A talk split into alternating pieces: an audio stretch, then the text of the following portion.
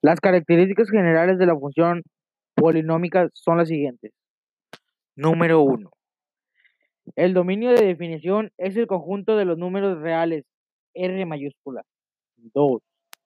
Son siempre continuas. 3. No tiene asíntotas. 4. Cortan el eje X como máximo un número de veces igual que el grado del polinomio. 5. Cortan el eje y el punto 0, a 0. 6.